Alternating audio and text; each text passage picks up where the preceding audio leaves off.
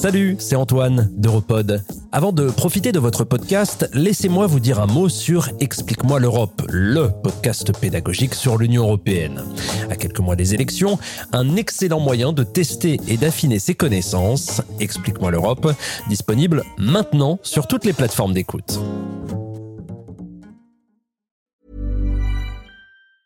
Burroughs Furniture is built for the way you live. From ensuring easy assembly and disassembly to honoring highly requested new colors for their award-winning seating, they always have their customers in mind. Their modular seating is made out of durable materials to last and grow with you. And with Burrow, you always get fast, free shipping. Get up to 60% off during Burrow's Memorial Day sale at burrow.com slash ACAST. That's burrow.com slash ACAST. burrow.com slash ACAST. This Mother's Day, celebrate the extraordinary women in your life with a heartfelt gift from Blue Nile. Whether it's for your mom, a mother figure, or yourself as a mom, find that perfect piece to express your love and appreciation. Explore Blue Nile's exquisite pearls and mesmerizing gemstones that she's sure to love. Enjoy fast shipping options like guaranteed free shipping and returns. Make this Mother's Day unforgettable with a piece from Blue Nile. Right now, get up to 50% off at BlueNile.com. That's BlueNile.com. Europod. Vous souvenez-vous de cette vidéo de Merkel levant les yeux au ciel pendant une discussion avec Poutine? Si ce n'est pas le cas, tapez Merkel Eye Roll et vous tomberez sur d'innombrables commentaires en ligne. Cette vidéo a fait le buzz sur Internet. Et je serais prête à parier que Merkel ne la supporte pas. Ça s'est passé au sommet de l'ONU en 2017. Et c'est fou de voir à quel point les gens se sont mis à spéculer sur le sujet de leur conversation. Au fond, on n'en sait rien. Et pourtant, des internautes ont commencé à s'imaginer Merkel exaspérée par le mansplaining de Poutine et ses yeux levés au ciel comme une mini-révolte féministe. Allez vérifier si vous ne me croyez pas. Ma question à Angela Merkel. My question to Angela Merkel. La mia domanda ad Angela Merkel. Mi pregunta Angela Merkel. Une série Europod. Épisode 3. Ministre Merkel.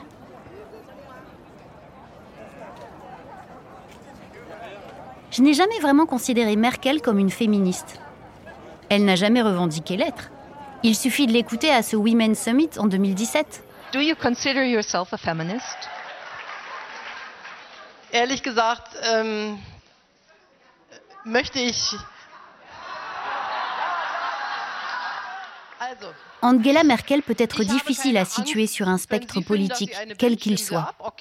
Avec elle, il semble que rien n'est jamais blanc ou noir. Et ces années en tant que ministre d'une Allemagne réunifiée ne font pas exception. Vous vous souvenez d'Helmut Kohl, l'homme qui a réunifié l'Allemagne? C'est aussi l'homme qui lui a confié son premier ministère à Angela, ministre de la jeunesse et des femmes. Bien sûr, elle a dû être ravie de rejoindre le gouvernement. Mais ce qui n'était pas clair pour elle, c'était pourquoi la mettre en charge de ce ministère en particulier. Je me suis souvenu de cette professeure de politique comparée à l'université du Missouri, Joyce Musaben, qui m'avait dit quelque chose à ce sujet. Elle est également professeure en études de genre. Et voilà comment elle explique le choix de Cole.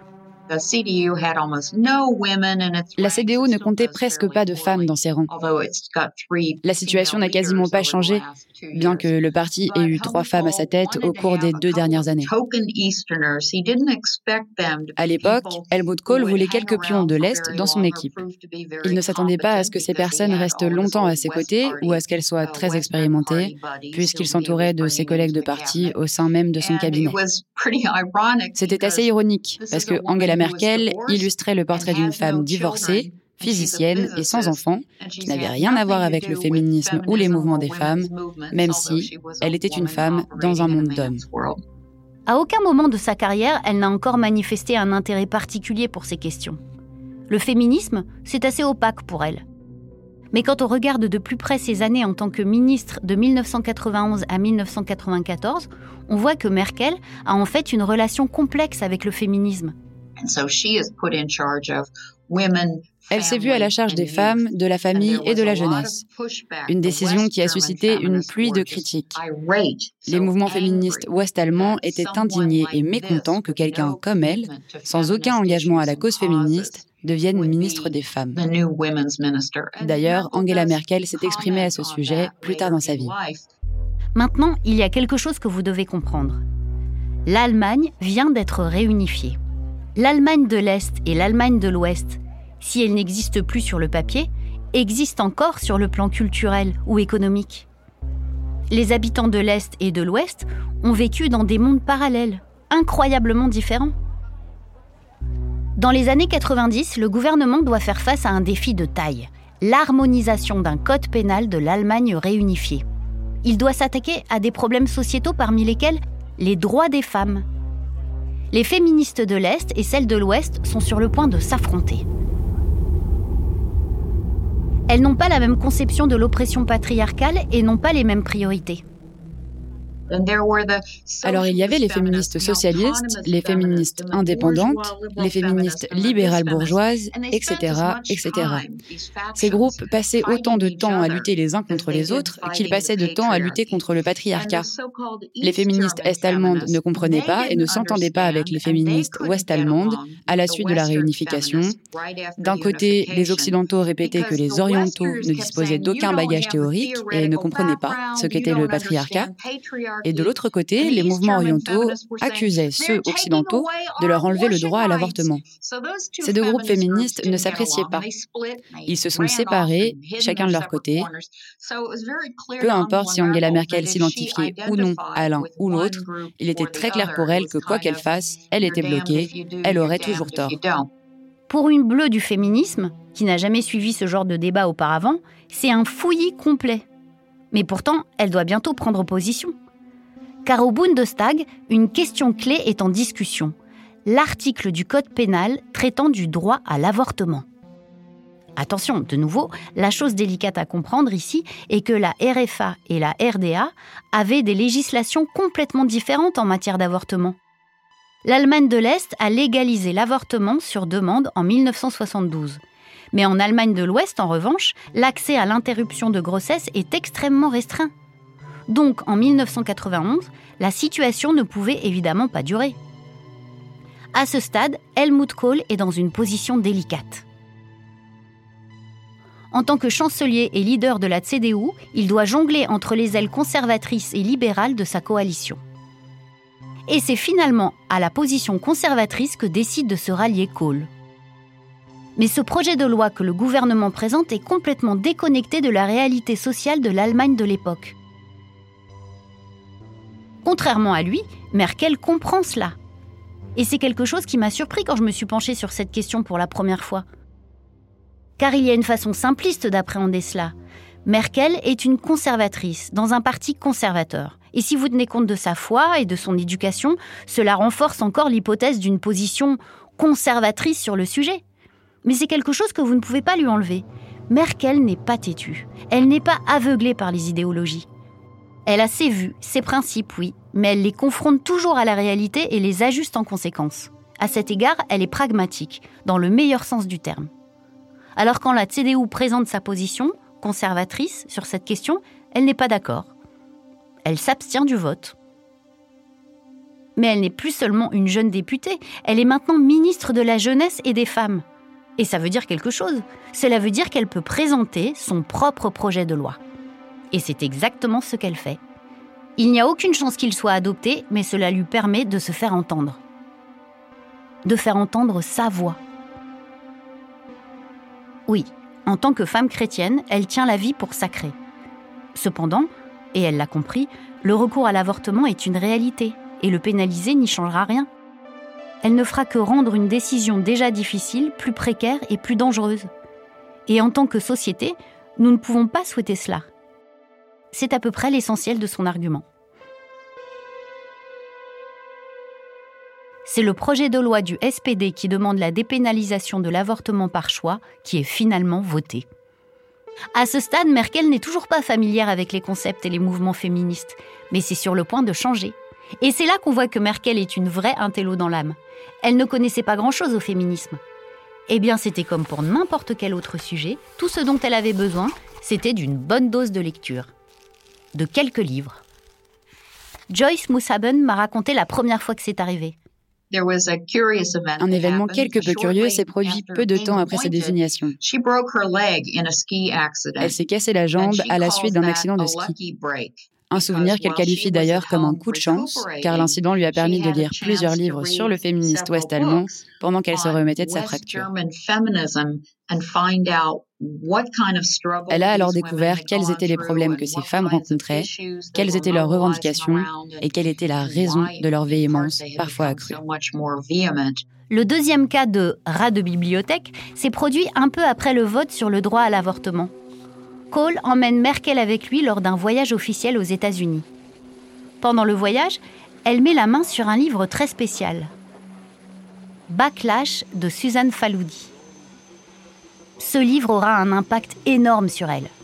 Deux ans plus tard, en mai 1993, un article est publié dans Emma, un magazine féministe allemand. Le nom de l'article, Der March zur Macht, la marche vers le pouvoir et son autrice n'est autre que Madame la ministre Merkel. L'article présente le travail de Faloudi et affirme qu'il a tout autant de sens en Allemagne qu'aux États-Unis. Son ton est engagé et son message clair.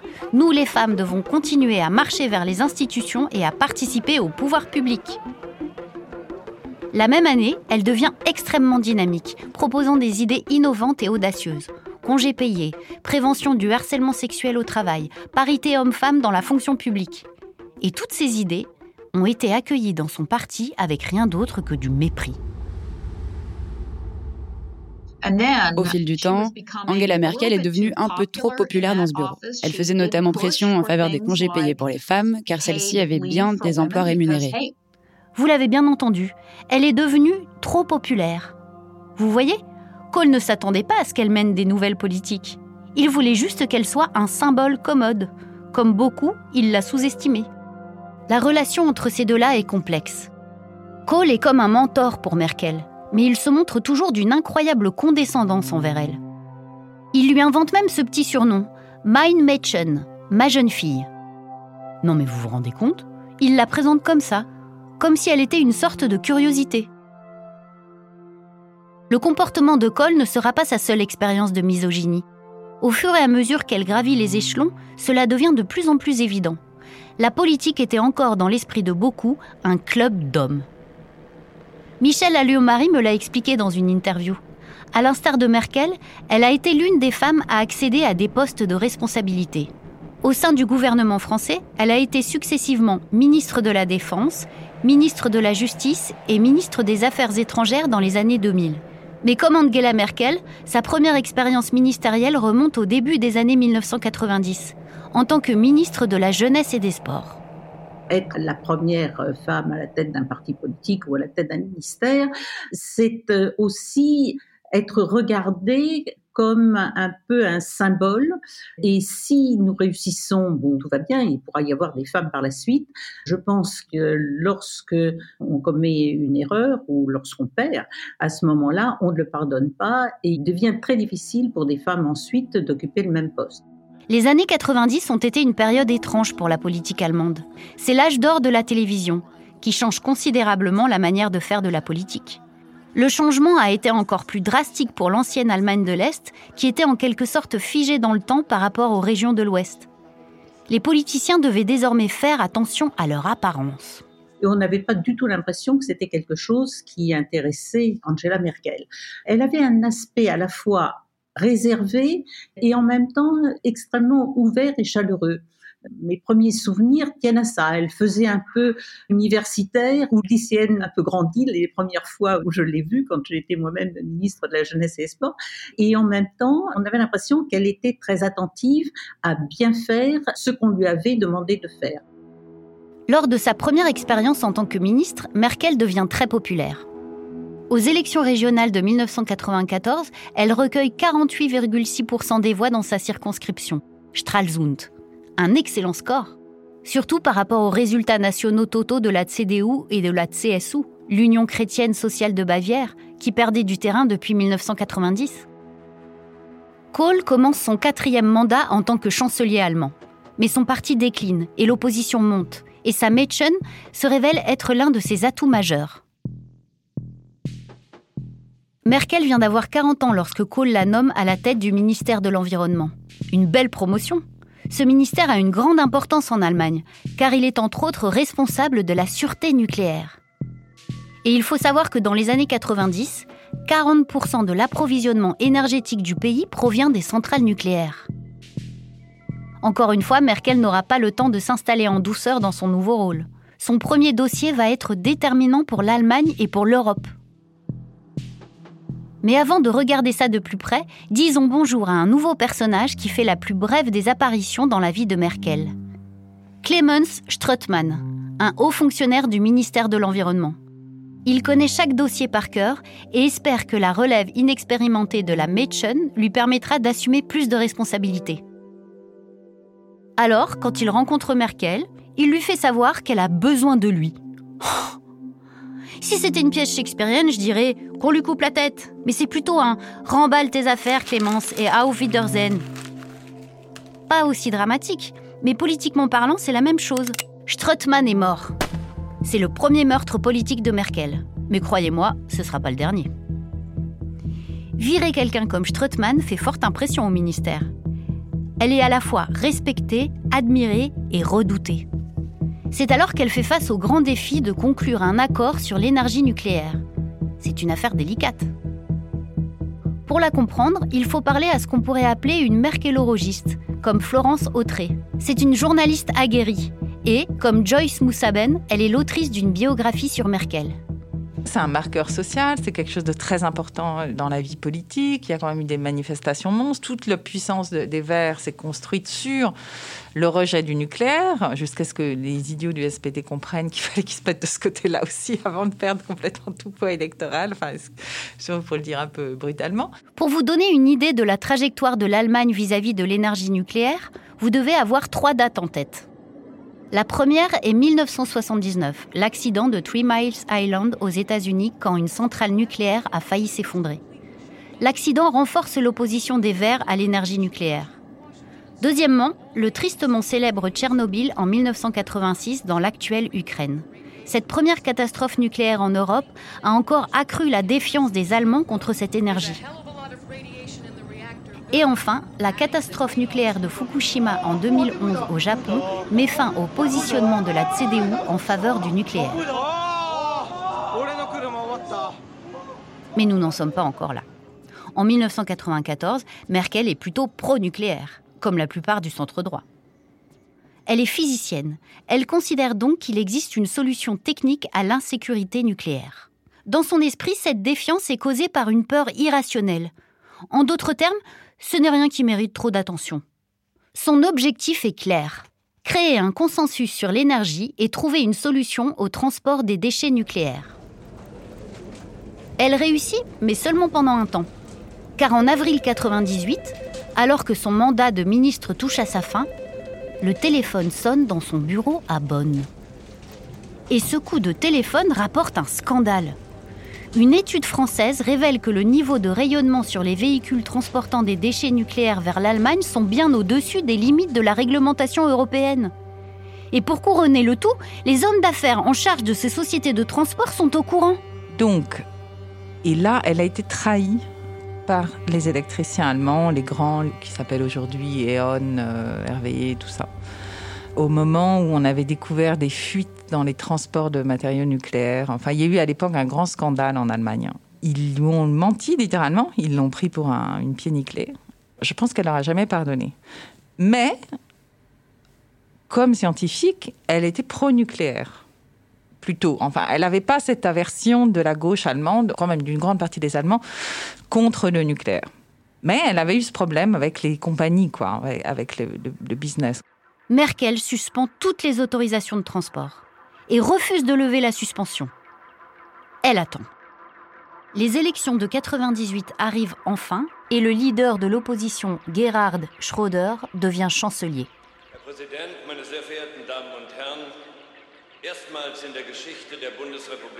Les Verts allemands entrent pour la première fois dans un gouvernement fédéral.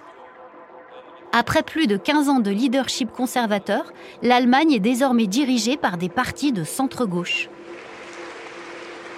Gerhard Schröder a hérité de l'interdiction temporaire de Merkel sur les déchets nucléaires et dispose désormais d'un certain levier pour négocier une sortie progressive de l'énergie nucléaire.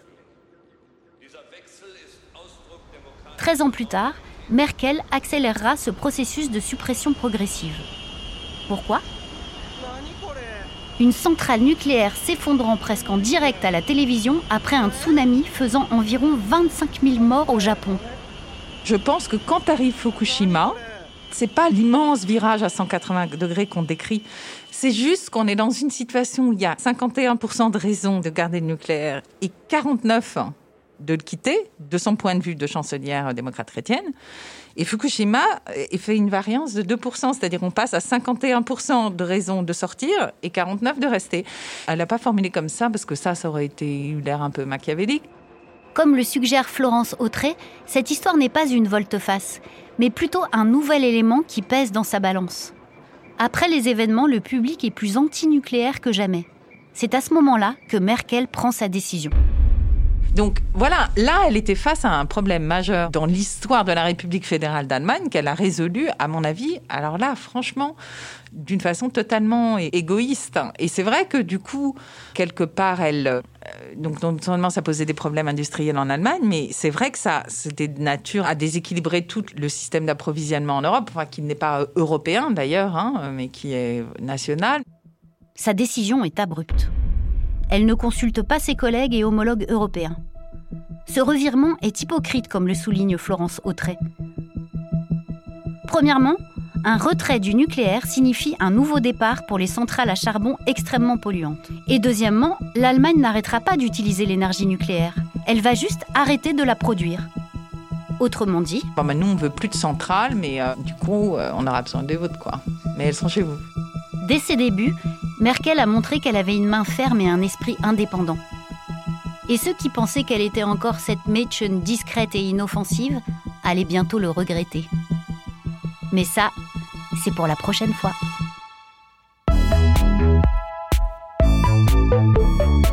Ma question à Angela Merkel. My question to Angela Merkel. La mia domanda ad Angela Merkel. Mi pregunta Angela Merkel. Une série Europod.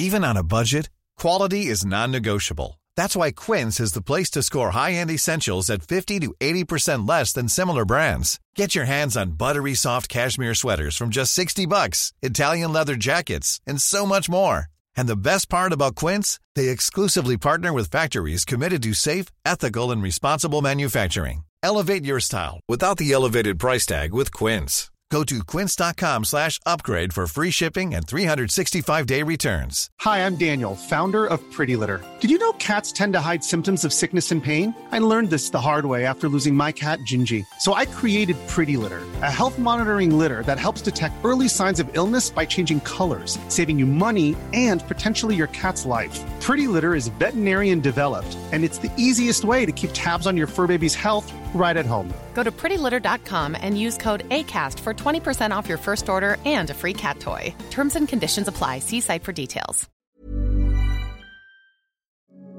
Vous voulez entendre plus de podcasts qui vont au fond des choses, qui se distinguent du bruit ambiant? Rejoignez Europod. Abonnez-vous sur Apple Podcast et Spotify ou à notre newsletter. Suivez-nous sur LinkedIn, sur Twitter ou sur Instagram.